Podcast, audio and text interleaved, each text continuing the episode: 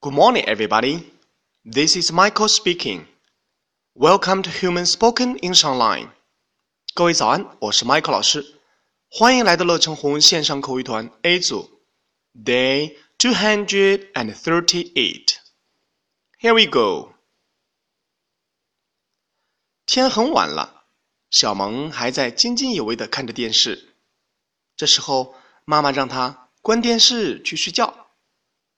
OK， 让我们听一下他们的对话吧。Turn off the TV and go to bed. OK。OK，妈妈说的是 Turn off the TV and go to bed.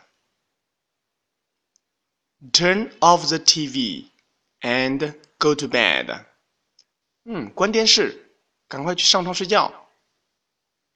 turn off, turn off，关闭电器，turn off，关闭 TV 电视，go to bed, go to bed，上床睡觉。OK，让我们完整来一遍。Turn off the TV and go to bed. Okay. That's all for today. See you next time.